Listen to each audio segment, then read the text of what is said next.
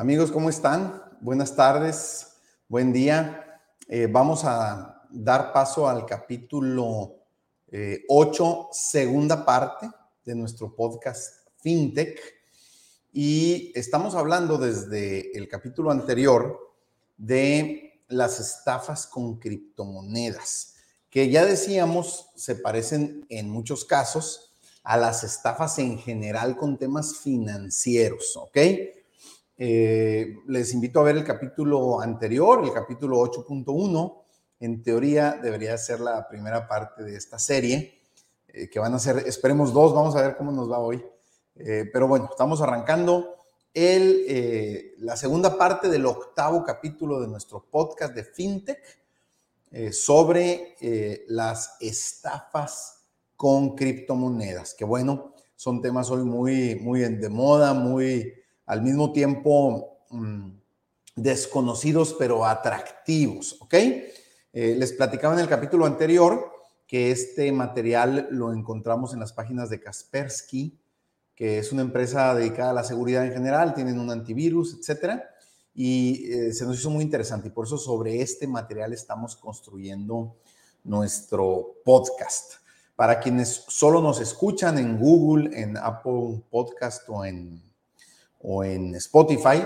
Recuerden que todos los capítulos del podcast están grabados en video. Muchos de ellos tienen apoyo gráfico, o sea, estamos grabando el podcast sobre una presentación o sobre alguna página de internet. Y eh, bueno, pues si, tienen oportunidad, tiempo y ganas, eh, los invitamos al canal de YouTube de FinTech, en donde pueden no solo escuchar, sino también ver el podcast, ¿ok? Eh, ha habido varios capítulos en donde no he mencionado Aquí abajo en la pantalla está el celular en el que podemos atenderlos por WhatsApp en sus consultas, en sus, inquietudes, en donde nos pueden recomendar temas para el podcast. Eh, el teléfono es en México, no importa de qué parte del mundo marquen, eh, sería más 52 686 148 78 88. Más 52 686 148 78 88 un WhatsApp al servicio de la comunidad FinTech que pueden utilizar cuando ustedes quieran. Bueno, vamos a, dar inicio a esta segunda parte. Eh, ayer hablábamos sobre los tipos de estafas. Hoy vamos a profundizar un poco más en cómo detectar estas estafas, ¿no? Cómo, cómo darnos cuenta qué señales son las que tenemos que estar atentos. En, general, lo, lo hemos mencionado en otros capítulos, pues Solo debemos participar en proyectos que conozcamos, regulados en nuestro país o en Estados Unidos, eh, de fuentes fidedignas. Pero bueno, vamos a, desglosar un poquito algunas de las, de las mm, banderas rojas, ¿verdad? De los focos rojos para identificar estas estafas. En primer lugar, eh, muy importante, promesas de rendimientos asegurados. Amigas, amigos, no hay inversiones serias que puedan garantizar rendimientos. ¿No? Simplemente no existen. Eh, porque las inversiones serias, aún en criptomonedas, cuando es un tema serio, están sujetas a la fluctuación del mercado y esas fluctuaciones son impredecibles, ¿ok? Entonces, cualquier persona hoy está muy de, moda, nos llegan mensajes, amigos nos hablan, nos dicen, oye, Oscar, aquí hay un proyecto de, este, ¿cómo se llama? De minería de criptos y nos garantizan el 15% mensual. Oye, aquí si le entras a esta nueva criptomoneda que se está creando, eh, tienes garantizado el 20% mensual o el 100% anual o lo que sea. No, no, no, foco muy rojo, nadie, ninguna inversión financiera seria puede tener rendimientos garantizados, que no sean, ojo, ojo, que no sean inversiones en instrumentos de deuda gubernamental tal vez, o incluso de deuda privada, en donde está pactado un interés desde el principio. Quiero aclarar, por ejemplo, si en México yo compro CETES, que son certificados de la tesorería, que son documentos de deuda del gobierno mexicano, el, el nivel de certeza es altísimo, 99.9%, pero aún ahí, si por alguna razón el país quiebra, podría ser posible que no te paguen los intereses del CETE. Reitero, es algo extremadamente poco probable, pero aún ahí hay riesgo. Entonces, con más razón, ningún proyecto de criptomonedas podría ofrecerte rendimientos asegurados. Segundo, eh, cuando los proyectos, sobre todo de criptomonedas, se basan en un proyecto, en un documento inexistente o muy mediocre. Recuerden que todas las criptomonedas serias tienen toda una conceptualización, un documento, un, soporte, un proyecto, una explicación. Pues entonces, si, si, este documento no existe o si a ojos vistas eh, se ve bien mediocre, bien incompleto, bien, bien falto de seriedad, eh, foco rojo, foco amarillo, es muy probable que sea una estafa. Siguiente punto de, atención, el marketing excesivo o la promoción excesiva. Cuando te están eh, promoviendo y todos los días y te hablan y dicen, oye, es que este, este proyecto va a cambiar al mundo, este proyecto va a convertirse en un eh, una nueva realidad mundial, o sea, eso, tampoco, no, es cierto, pues, o sea, cuando tú ves que algo lo sobreexplotan en publicidad, pues también te puedes dar cuenta, ah, caray, esto está muy raro, ¿ok? Eh, los miembros del equipo anónimos, fíjense, eh, nosotros que promovemos mucho las inversiones en bolsa, eh, todas las empresas públicas que cotizan en bolsa, por obligación tienen que este, declarar quiénes son sus directivos, sus biografías, sus perfiles, sus currículums. Entonces, si te invitan a un proyecto y tú preguntas, oye, ¿quiénes están atrás de esta criptomoneda? Y te dicen, no, no, es que es un empresario de este, Timbuktu, pero no, no, no su nombre porque en su país lo están persiguiendo. No, por favor. O sea, ahí ya estamos en foco amarillo, foco rojo. Si no tienes claro quién está atrás de este proyecto, y además que esta persona sea alguien conocido y de reputación adecuada, seguramente es una estafa. Eh, el siguiente punto, dinero gratis, lo que habíamos mencionado también en otros capítulos. Cuando te dicen, tú invierte mil dólares y yo te regalo otros mil dólares, te doy este bono, también eso es señal importante de eh, riesgos. ¿Ok? Entonces, todas estas señales, amigos, son, son, claras eh, identificadores de fraudes. Y yo entiendo porque nos ha pasado y nos han platicado. Muchas de estas son cosas que cuando nos las cuentan, cuando nos platican, casi, casi puedo decir que las queremos creer. Nosotros mismos en nuestro cerebro eh, nos hacemos un escenario en donde decimos, sí parece fraude, pero, pero, pero no, sí está bien porque me lo propuso mi amigo, porque voy a ganar el doble cada tres meses.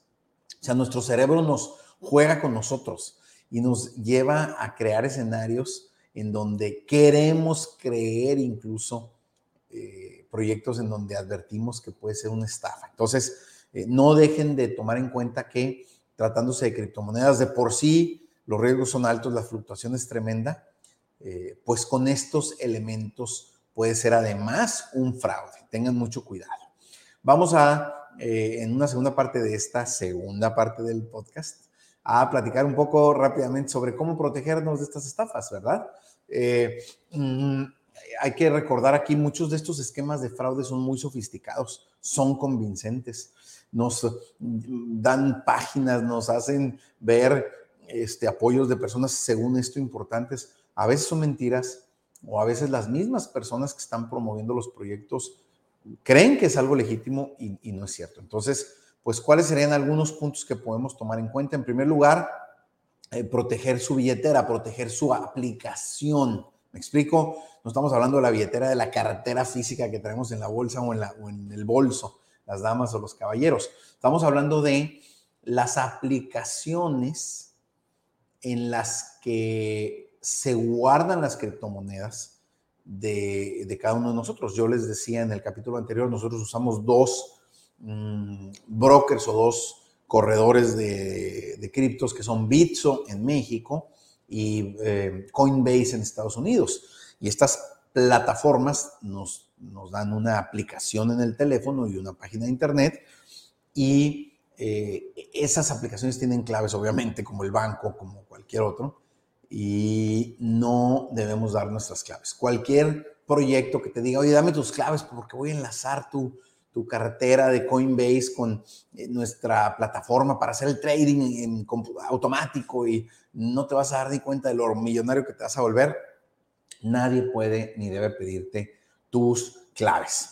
Eh, mm, es, muy, es muy importante que cuando bajen la aplicación de alguna nueva eh, broker de criptomonedas, sobre todo si no son muy conocidos, sobre todo si no están regulados, decíamos, Coinbase cotiza en bolsa en Estados Unidos. Entonces yo con toda confianza invierto en esa plataforma porque sé que es una empresa regulada que tiene supervisión del gobierno de Estados Unidos, etcétera. Bitso es una empresa regulada en México de acuerdo a las leyes mexicanas, también tengo confianza, pero eh, sobre todo si son eh, aplicaciones menos eh, conocidas o menos reguladas, pueden empezar tal vez, si lo van a hacer, que no se lo recomendaría, pero ya si lo van a hacer, transferir una cantidad pequeña de dinero, solo un poco, y ver si todo funciona, si todo más o menos se desarrolla como tú lo esperarías. Si no, pues es buen tiempo de cerrar la cuenta, de ya no hacerle caso y vámonos, ¿ok? Siguiente recomendación, y esta nos cuesta también mucho trabajo cuando queremos ganar más dinero o cuando alguien nos platica un poco de un proyecto y nos hace sentir que vamos a hacernos millonarios en un año. Invertir solamente en lo que entendemos, invertir solamente en lo que conocemos. Si te platican un proyecto de una criptomoneda y no lo entiendes o te quedan dudas, es mejor no entrarle. Es más, si en general el tema de las criptomonedas te genera dudas, no lo entiendes, pues mejor no participes. No pasa nada. Hay 20 formas de diversificar nuestras inversiones, hay 20 formas de invertir o más que están reguladas, que son, eh, digamos, eh, seguras, no en términos de ganancias, recuerden, no hay inversión financiera garantizada, pero seguras en términos de que no te van a robar tu dinero. Entonces, ni siquiera es necesario a fuerzas entrar al tema de las criptomonedas. Si no lo entendemos, no participemos, ¿ok? Eh, siguiente recomendación, tomarse su tiempo. Los estafadores normalmente quieren sacar el dinero rápido. Y si ustedes eh, tienen duda de una plataforma y se dan su tiempo y esperan, en una de esas hasta desaparece antes de que metan su dinero o se dan cuenta de que las cosas no están bien. Cuando les dicen, oye, es que para darte este regalo tienes que invertir en las próximas 36 minutos, si no se acaba la oportunidad, pues pues, pues, entonces no le entro, porque no puede ser que en 36 minutos tengan que tomar una decisión de este tipo, ¿ok? Tener cuidado con los anuncios en redes sociales. Siguiente tema. Fundamental, recuerden que aun cuando las redes sociales, las empresas Facebook, Meta, Instagram y TikTok y todas ellas hacen un esfuerzo propio por filtrar, por eliminar eh, anuncios y esquemas de fraude, pues a veces se les van o se tardan en darse cuenta. Entonces, tengan cuidado con los anuncios en redes sociales, eh, den tiempo, tengan, tengan paciencia antes de tomar la decisión de invertir en un anuncio que hayan visto en redes sociales. Las llamadas en frío, ¿no? ¿A qué se refiere esto? Cuando, cuando alguien te habla por teléfono y contestas y dices, oye, eh, te hablo de eh, no sé qué empresa, fíjate que tenemos 10 lugares para hacerte millonario, nada más necesitamos tus datos, tu clave de la tarjeta de crédito, tu, tu clave para entrar a Coinbase eh, lo que sea, evidentemente esto es un fraude. Eso, eso no puede ser, jamás pueden, y menos cuando es una llamada así que de repente no sabemos ni de dónde llegó, no nos pueden estar pidiendo nuestra información confidencial o nuestras claves, ¿ok? Eh, si ya lo vamos a hacer, descargar las aplicaciones únicamente desde plataformas oficiales, el App Store de Apple, la página de Google Play, o sea, no bajar aplicaciones desde páginas directamente, porque tú puedes entrar a una página eh, X una empresa y te dice, ah, no, baja la aplicación desde aquí, no necesitas ir al mercado de aplicaciones de tu, de tu empresa. Yo recomendaría que no lo hagan así. Por lo menos eh, tengan ese cuidado. Aún así, hay riesgos. Imagínense si lo hacen fuera de las tiendas de aplicaciones. Investigar, eh, darnos tiempo de leer, de preguntar. A veces no, no queremos les decía hace ratito, nuestra mente nos, nos, nos, gana o nos engaña o nos hace querer creer. Y decimos, no, oye, pues si esto se ve bien, la página está bonita, me la recomendó mi primo Pedro, ¿para qué? ¿Para qué reviso ya los comentarios en Facebook, no? O digo, o en redes sociales o en, o en, o en Google. A veces con una pequeña investigación de cinco minutos nos damos cuenta de que esto es un fraude. Entonces, hay que investigar, hay que ver si no hay investigaciones de otros gobiernos respecto a estas empresas, etcétera. Darnos el tiempo. Finalmente vamos a invertir nuestro dinero y nuestro dinero es nuestro y vale la pena que lo cuidemos. Eh, por último, la recomendación importante. E, esto es un tema de, de percepción personal. Si es demasiado bueno para ser verdad, seguramente no es verdad. Y, lo digo pues con toda responsabilidad. Eh, a veces nos sentimos desesperados, a veces nos sentimos entusiasmados porque un proyecto parece que nos va a resolver la vida nuestra y de nuestras futuras generaciones. Si estos proyectos nos ofrecen eh, intereses o ganancias fijas, seguras, en las que nos dicen que nos vamos a hacer millonarios de la noche a la mañana, no tengan duda, amigas, amigos, es una estafa. Eso no puede ser porque no existe, porque si no, entonces todo el mundo lo haría. Y, ahí es donde tenemos la mejor muestra de que es seguramente un fraude, una estafa. Entonces, eh, yo les recomendaría, tomen en cuenta estas recomendaciones, estos puntos de vista. Siempre aquí nos dice Kaspersky al final, eh, las recomendaciones también generales. No inviertan dinero que no se puedan dar el lujo de perder. Aún, aún recuerden, aún cuando, la, cuando no sea una estafa, aún cuando ustedes vayan a comprar Bitcoin en Coinbase o en Bitso, que no es una estafa, las criptomonedas eh, suben y bajan de precio drásticamente todos los días. Así es que aún así puede ser que estés mucho tiempo con, tu saldo por debajo de los, de los eh, costos más altos. Por ejemplo, Bitcoin, todos sabemos, y si no, métanse a CoinMarketCap, como les decía eh, en el otro capítulo, vamos a ver si lo podemos hacer aquí rápidamente, cómo este, las criptomonedas suben y bajan de precio. Eh, fíjense cómo, vamos a ver aquí Bitcoin, ¿no?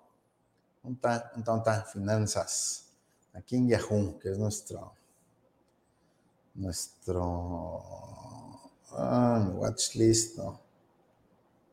Watchlist, aquí está. Vamos a ver Bitcoin, ¿ok?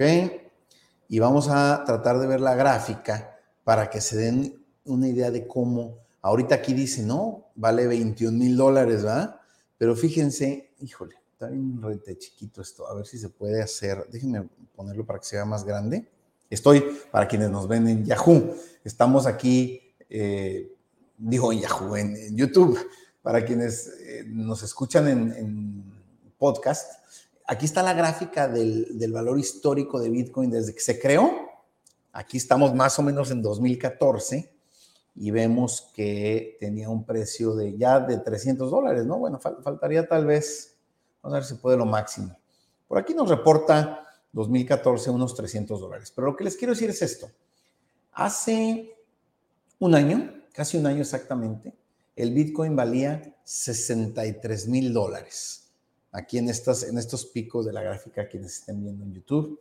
Hace eh, año y medio andaba en 58 mil dólares, ¿verdad? Abril del 21, octubre del 21. Hoy, estamos grabando esto en agosto, fines de agosto del 22, vale 21 mil dólares. Y esta es una criptomoneda real, relativamente regulada, o sea, no es una estafa. Fíjense la volatilidad.